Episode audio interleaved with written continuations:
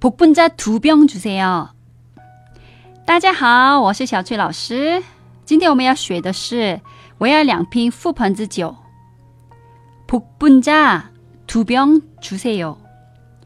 覆盆子酒像桑葚酒一样，味道偏甜，喝着很舒服。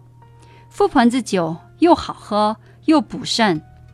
在韩国，我们说这个酒对男人特别好，你懂的啊。 有没有效果？你试了才知道啊。只是价格稍微贵一些，跟覆盆子酒搭配的菜品跟烧酒是一样的。那我们复习一下吧。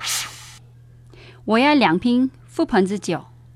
복분자두병주세 요。 복분자두병주세 요。